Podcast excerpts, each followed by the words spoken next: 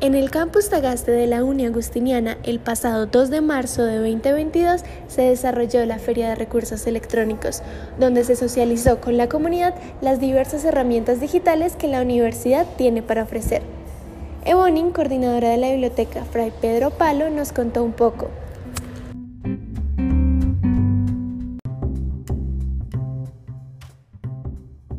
darle a conocer a toda la comunidad agustiniana sobre las bases de datos que tienen la biblioteca para cada uno de ustedes. No solamente pueden acceder desde la universidad, sino fuera también las 24 horas del día, los 7 días de la semana.